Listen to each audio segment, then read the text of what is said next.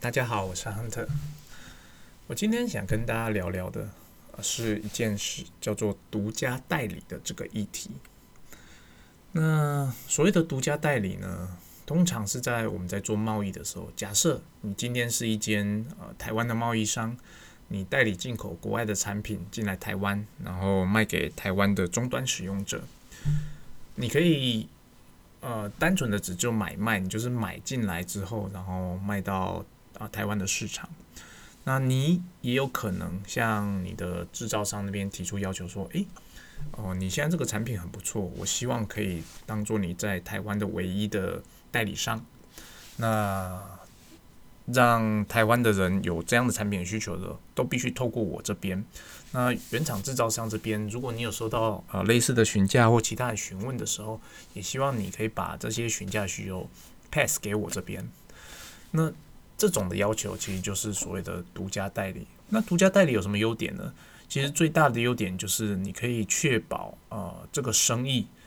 呃只要是从台湾哦来的，就一定会回到你的手上。嗯，我们这边先不考虑水货商的状况了，那就是基本上来说就会是这样，你就不用担心说，诶，制造商那边可能会找出第二间、第三间的呃代理商，或者制造商那边可能会跟你做直接的交易，这就是独家代理最大的好处。那反过来说呢，当我们在做外销的时候，就变成说我们公司其实是一间制造商。那既然我们是制造商，我们在刚刚的情况就有可能反过来，你找到的代理商或自己找上门的代理商，可能会跟你要求要做独家代理。那这个情况，你到底该如何去判断说 yes 或 no 呢？我在这边给大家一些基本的观念。首先，如果那个呃你在开发的这个新的代理商是一间全新的公司啊，可能或者是一个全新的国家，你找好不容易找到一间代理商，不论你是透过呃开发性的方式、转介绍的方式，总之好不容易有一个人啊，他对你们公司的产品有兴趣了，那但是他开出了要求说，喂，我今天想要卖你们家的产品，但是我要求要独家代理，这个时候呢，到底是答应还是不答应呢？这就这就是一个问题了。那简单来说，呃，我这边给的建议会是：如果你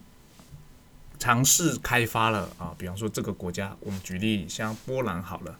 你好不容易找到一间代理商，然后他说：“哦，我真的想要跟你们合作，那我要求要独家代理。”这个情况下，因为你其实已经尝试过了，你也只找到一间，我会认为说可以让他试试看。但是所谓的试试看，并不是在说好就是 yes 啊，今天你就是我的独家代理了，请你好好的卖我家的产品啊，当然不是这样子。如果只是单纯的这样的话，那对方也就太轻松了。所以，如果像这种新开发的国家、新开发的代理商啊，也只有一间的情况下，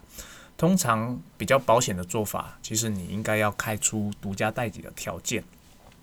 那独家代理的条件，以基本上来讲啊，我这边以工业产品来说好了，哦，呃，因为毕竟我的产业是比较工业的，以工业产品来讲，我会开出几个基本的条件。首先，我会要求它一定要有第一笔的，呃，所谓的库存展示订单，那大概会有个基本的量或基本的金额。啊，第二，我会要求他必须要有一个好的销售的计划。他必须提出他的销售计划，让我知道，至少也要让呃，至少也要参加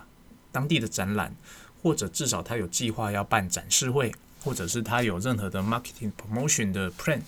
他必须先呃事先让我这边有有一个呃被知会的情况。第三，独家代理这件事情其实必须要有期限，比如说你要求要独家代理。那可能前两个条件你也答应了，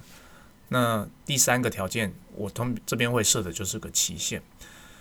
为什么一定要设期限呢？其实期限非常的重要。那所谓的期限就是一种停损的意思啦。假设你今天找到这间代理商，他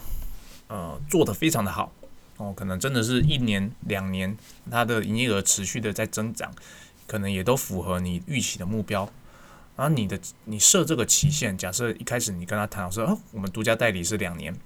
那两年后要根据当时的销售状况去评估说，诶，是不是要重新签独家代理的契约？那他做的不错，这种情况下就是，诶，好啊，就 keep going 嘛，我们就继续做。但是如果情况是相反呢？他跟你要了独家代理之后，结果两年他的业绩基本上都没有做起来，那两年后你是不是就要思考？诶，我到底要不要继续跟这间公司继续合作呢？那一旦我们有设立这个期限，或者是我设定目标的情况下，两年到了，或是目标没有达成，那到时候我们就可以有一个决定权在我们手上，到底要不要继续让这间公司跟我们合作？就算是要，诶，那也是决定权在我这边，我重新会设定一个新的条件。那如果是不要的话，那呃，因为这个期限已经设了嘛，他也没有达成目标，那我们随时就可以终止这个独家代理的协议，我就可以很开放的去找其他可能性的供应商。所以呃，这是基本的条件。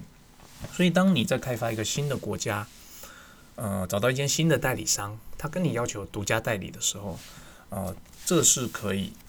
呃，给大家思考的一个面向啊，你可以，你一定要开出基本的三个条件哦。回顾一下，就是说，你必须设立呃所谓的初始的订单额哦，它的展示订单，他要看到我想要我的设备在他的展示间或他的仓库，必须要我的设备可以随时供应给当地的客人。第二，要有行销的计划。啊，不论是展览，不论是 open house，不论是线上行销，总之它必须要有一个计划，要如何推展呃我们家的产品。第三，要设立期限。啊，这是当我们在开发一个新国家、新经销商的时候，给大家基本的建议。当然，你还是可以根据你的产品的品相去设立比较多的条件。那这是进阶应用了。那至于还有第二种状况。啊，第二种状况就是说，你可能你们公司在这个国家已经有一间、两间，可能甚至三间以上的代理商。那某一天，其中一间代理商向你提出了独家代理的要求，这个时候，身为业务的你该怎么办呢？嗯，我们假设一个情况，哦，跟你假设，嗯，我们举例一个国家好了，假设是澳洲，澳洲的 A 经销商跟你提出了。独家代理的要要求，可是其实你澳洲总共有三间的经销商，你有 B 经销商以及 C 经销商。那今天 A 经销商跟你提出提出独立独家代理要求的时候，我们第一个该怎么反应呢？就是我们该做的事情呢，其实赶快的去把过往的销售记录先把它调出来。那身为业务，我们当然在脑袋中大概会知道说，诶 a 经销商、B 经销商跟 C 经销商到底呃过去几年大概做的怎么样？但是只有大概这个数字其实是不够的。当你要做一些比较重大决策的时候，数据资料是很重要的。好，我们先不论 A、B、C 经销商对业务个人对这这三间的个人印象来看，我们先单纯的单纯的把业务资料调出来。业务资料调出来，调出来的资料需要是什么呢？是营业额吗？不是营业额，最重要的是产品的品相。那通常呃做外销的公司，我们的产品品相不会是只有一项啊，我们可能会有多达可能十几项的产品品相。那我们就必须把这些产品品相全部的把它条列式的列出来，好好的观察 A、B。C 三间公司，注意我这边讲是三间公司都要列出来哦。这三间公司的过往的销售记录，不论是金额、品相，全部都把它列出来。依照年份，那依照呃设备的形式去把它做归类。如果会用枢纽分析表的话，其实可以用枢纽分析表去帮你去做呃分呃做档案的分类啊，那去看比较快哦。总之列出来之后，你可能就会发现。因 A 经销商虽然是最有实力的，但他可能只着重于你公司的产品品相的可能百分之三十而已。但是他今天跟你要求独家代理，可能是要求全部，哦，当然也可能是要求百分之其中的百分之五十或六十。总之，不管怎么样，他要求的独家代理应该都会超出他目前呃销售的，不能讲超出了，应该就是会会比他目前销售的东西还要多了。所以这个时候啊，有这些资料之后，你可以做出第一步的分析，就是说。好，A 公司其实它比较常销售的就是品相一二三四，可那 B 公司可能比较常销售的是一二五六，那 C 公司比较常销售的可能是三四七八，哦，这只是简单的举例。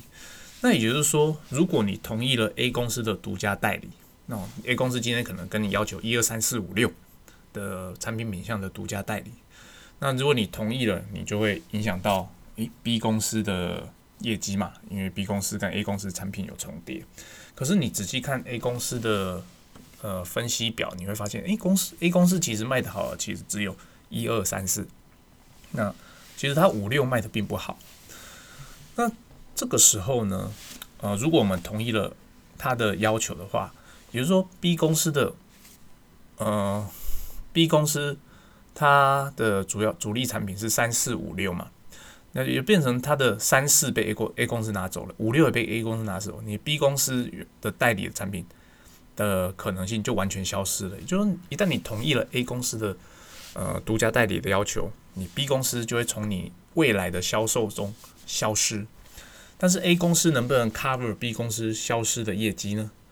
那从历史的销售记录来看，可能不行，因为 A 公司比较擅长的是 A、B 哎一二三四的产品品相。它的五六哦，并没有很好的销售。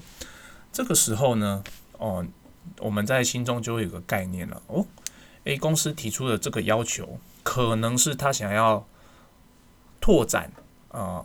新的产品线，也就是五六的产品线，也有可能他只是想要打压 B 公司，因为 B 公司的三四产品线跟 A 公司重叠了，所以他提出这个要求，有可能是为了打压 B 公司。那因为 A 公司他知道自己比较大，所以在我们身为制造商这边，如果我不答应 A 公司的要求，那他可能就是他比较有筹码啦。如果他不做了，我们公司损失会更大。哦，所以这种情况其实这就是从数据中可以呃判读的事情。当然，实际上呃会根据每间公司的条件不一样。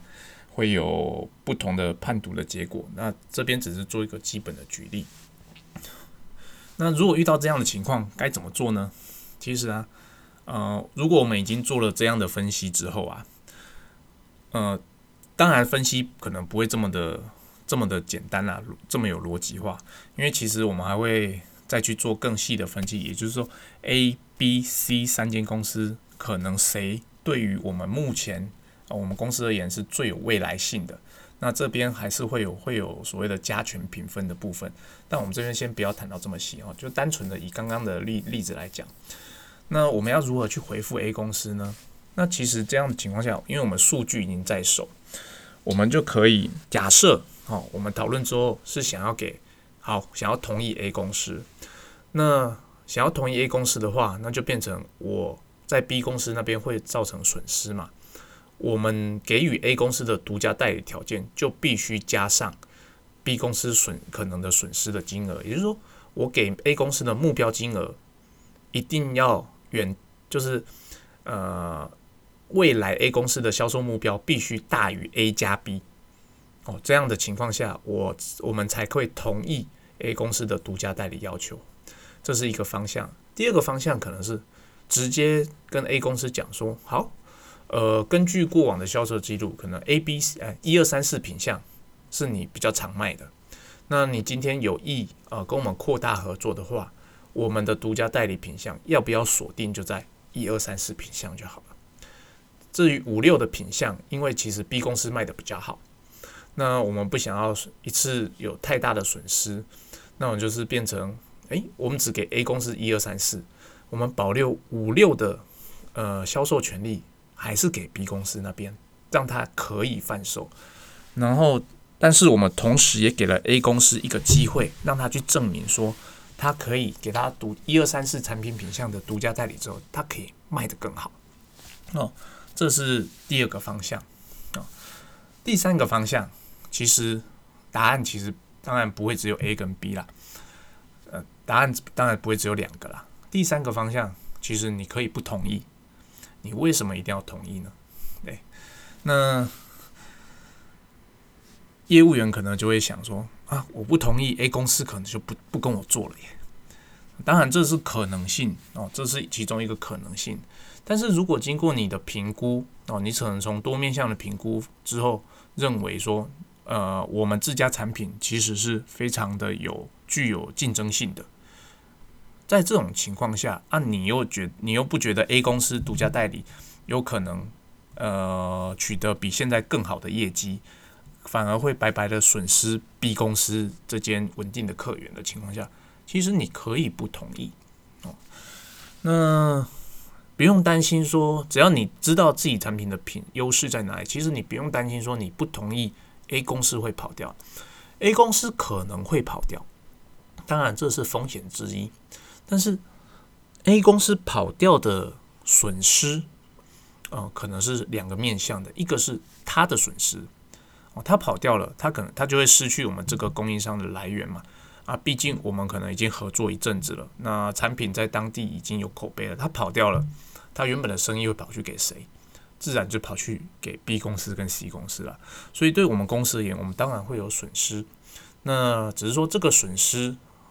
呃，会不会像原先预想的那么的严重？从 A 公司的一百变成零，我相信是不会的，因为它多多少少会呃回流客户，还是会选择我们公司的产品，他会跑到 C 啊 B 跟 C 那边去。当然。我们如果 A 公司 lost，我们也会再去想办法再去开发一个 D 公司来取代 A 公司。好，第二个损失就是，咦，呃，A 公司那边损失了嘛？那我们这边，呃，会不会也有损失啊？当然会有损失啊！我这边就是会 lost 一些订单啊。那我 lost 的这些订单有可能被 B 公司跟 C 公司给 cover 吗？呃，简老实来说了，我经验上。呃，在短时间内很困难，但是它是有机会。当假设 A 公司真的不做了，哦，就是走到最坏的情况下，B 公司跟 C 公司是有机会至少 cover 你的百分之五十以上的 lost。那另外一个情况是，你不答应之后，其实 A 公司评估啊，他会觉得，嗯，他没办法找到呃一样品质的货源，那他就会把这个要求。缩回去啊，缩回去。那缩回去呢？可能有两个情况，一个就是哦，他他就不提了啊。第二个情况是他可能会提出要求说，诶，那你现在拒绝我了，那我要达成什么样的条件，你才会重新考虑给我独家代理这件事情？哦，你会看到拒绝可能会带来另外一个更正面的讨论。这个问题抛出来，就表示说，A 公司其实它是真的有心想要做独家代理，不会像是我刚刚前面推断的，他只是想要打 B 公司而已，他是真的想要 promote 我们家的产品。这种情况下，其实你就可以把条件开出来了，你可以把 A 加呃，可能 A 公司跟 B 公司过往的销售额，然后假设是一百，你就可能就开出一个更高的数字目标给他说，假设你可以达到这个目标。那我们就可以来讨论独家代理。假设 A 公司真的达到了这个目标，其实表就很明显的，他就有心想要卖你们公司的产品。那其实我我认为啦，在这种情况下，过了一年，他真的达标了，你就可以赌一把了。哦，B 公司那边的 lost，那我认为 A 公司是有机会在未来把它吃下来的。嗯，像这就是呃。如果你有呃，在一个国家有多间经销商，其中某间经销商跟你也做独家代理要求的时候，你可以去做的思考的逻辑与判断，哦，在这边跟大家分享。那哎，不知不觉讲的有点久，那今天节目就先讲到这边。那如果有人想要更了解、更细节该如何判断的，其实呃留个言给我，那有机会的话。我可以再做额外的分享。啊，今天先到这边，谢谢大家。